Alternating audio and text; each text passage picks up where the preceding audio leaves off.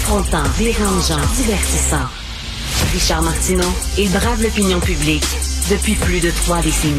Le Québec est le champion canadien pour la prescription de Ritalin et d'autres médicaments pour le TDAH chez nos enfants de 5 à 18 ans est probablement le champion mondial. Est-ce qu'on est totalement accro aux pilules?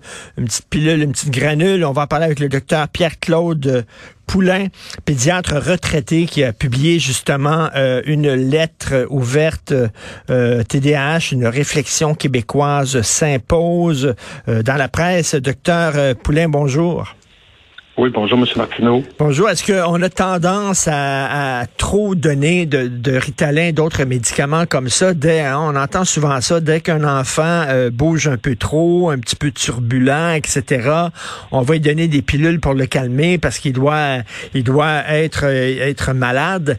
Est-ce que, bon, est-ce que c'est vrai? Est-ce qu'il y a une certaine vérité euh, derrière ça? Ah ben oui, c'est une vérité parce que en fait c'est mathématique. Si on si on compare la proportion d'enfants québécois qui euh, se sont fait donner une prescription de médicaments pour le TDAH, euh, comparativement au taux attendu qu'on devrait avoir. Normalement, le taux attendu TDAH dans une population, c'est à peu près 5 à 7% alors qu'on atteint des taux de 14, 14% euh, d'enfants, surtout chez les, 12 à 18 ans, qui, qui vont avoir eu des prescriptions de, de TDAH. Dans l'article de la presse qui est paru cette semaine, on, on faisait mention du fait que les enfants plus jeunes qui étaient nés dans les, les trois euh, les trois derniers mois de l'année, quand ils commençaient la maternelle, avaient plus de chances d'avoir eu un diagnostic de TDAH et de s'être vu donner une prescription. C'était quelque chose qui était déjà connu. Entre autres, il y avait une étude encore un peu britannique qui avait démontré ça. Mais dans cette étude-là, ça montre que les plus jeunes, ils sont fait prescrire du, du Ritalin ou ou semblable dans 20, 20 à peu près des cas. Mais les autres qui étaient plus vieux, c'est quand même 15% C'est énorme, c'est beaucoup, c'est deux fois plus que, que la fréquence attendue du TDAH. Mais comment ça se fait qu'on donne tant de médicaments? Parce que que qu'un parent euh, ne sache pas si leur enfant souffre d'hyperactivité ou alors si c'est juste parce que c'est un enfant qui bouge beaucoup, euh, c'est une chose, c'est pas des spécialistes. Mais comment ça se fait que des gens qui devraient justement être des spécialistes, eux autres n'hésitent pas à donner des médicaments alors que peut-être le jeune en a pas besoin? Moi, je pense pas qu'il y ait une réponse euh, mm. facile, une réponse magique à cette question-là. J'ai l'impression un peu comme dans, dans la lettre que j'ai écrite, qui est un peu un cri du cœur. Euh, les parents, les, les, les, éducateurs, les psychologues qui font les évaluations, puis les médecins qui remplissent les prescriptions devraient, devraient se poser des questions. On devrait appuyer sur le frein. Ça n'a pas de bon sens d'avoir 15% de nos enfants qui se font prescrire des médicaments pour un TDAH si vraiment on a 15% des enfants qui remplissent tous les critères pour avoir un diagnostic de TDAH, on a un problème. Hmm.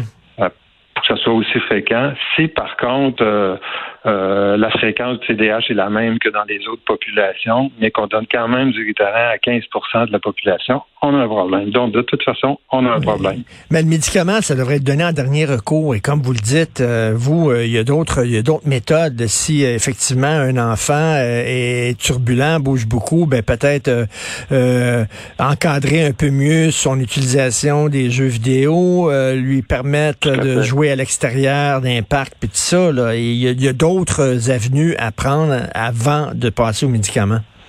Tout à fait. En fait, l'encadrement, l'appui aux parents pour mettre en place des stratégies d'encadrement et aux enseignants aussi dans, les écoles devrait venir en premier euh, avant qu'on saute sur la médication. Peut-être que le problème de la médication, c'est qu'elle est très efficace à court terme. Ça, les, enfants hmm. turbulents, très agités ou très inattentifs, à qui on prescrit une médication, ça, ça marche, ça marche trop de sorte que les gens peut-être se passent le mot puis disent moi ça va très bien avec ça. J'ai dit à court terme, à long terme, on n'a jamais démontré que, que ça changeait vraiment l'évolution, euh, euh, que c'était vraiment efficace à long terme. Il n'y a jamais d'études, c'est pas facile de faire des études sur 10 ou 15 ans que ça modifiait l'évolution du, du TDAH. Mais, mais vous euh, mettez le doigt sur le bobo. Euh, euh, on est peut-être, on veut des résultats rapides. Promenez-vous dans une librairie, hein, docteur Poulain. comment devenir riche en deux mois? Comment perdre du poids en trois semaines? Comment apprendre l'espagnol en deux jours? C'est rien que ça, les livres. On n'a pas. On veut que ça évite des affaires. Ouais, ouais. une chose qui me frappe aussi, c'est les grosses différences qu'il y a entre les régions du Québec. En fait, c'est le, on dirait que c'est le, il y a une différence entre Montréal ou la région de Montréal et Laval et le reste du Québec. Il y a une, énorme différence. En fait, la, fréquence de prescription de médicaments pour le TDAH dans la région de Montréal et sur l'île de Laval correspond à peu près à ce que ça, devrait être en gros. Alors que dans le reste du Québec, euh, le, Québec francophone, euh, c'est là que les, on atteint des, des pourcentages de 10, 15 est-ce que les Québécois francophones sont, sont moins patients ou sautent plus facilement sur, sur la pilule? Ben, je pense qu'il faut se poser la question. Ben, la, mais la question se pose aussi pour les antidépresseurs. Je me souviens d'un reportage du Journal de Montréal il y a quelques années où euh, il y a une, journaliste qui, qui allait voir plein de médecins et elle dit ah, ça va pas ces temps-ci, j'ai de la misère, je, je, je, suis down un peu, puis tout ça. Puis tout de suite, boum, on y prescrivait des antidépresseurs. On est trop rapide, sa gâchette, pour prescrire des médicaments.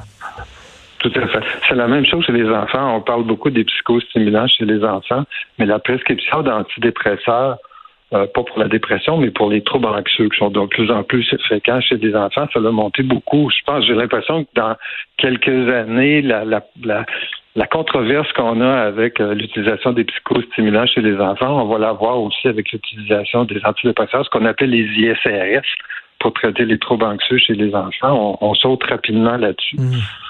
Il y a comme des maladies à la mode. Hein. À un moment donné, tout le monde, euh, tout le monde parle de ça. Euh, soit les allergies, puis après ça, c'était le TDAH. Ça a commencé une couple d'années. Ah, mon fils est TDAH. Avant, on disait pas ça. on dirait que mon fils est turbulent. Mais là, on a, on, on, on, transforme en maladie des fois ce qui est rien qu'un trait de personnalité.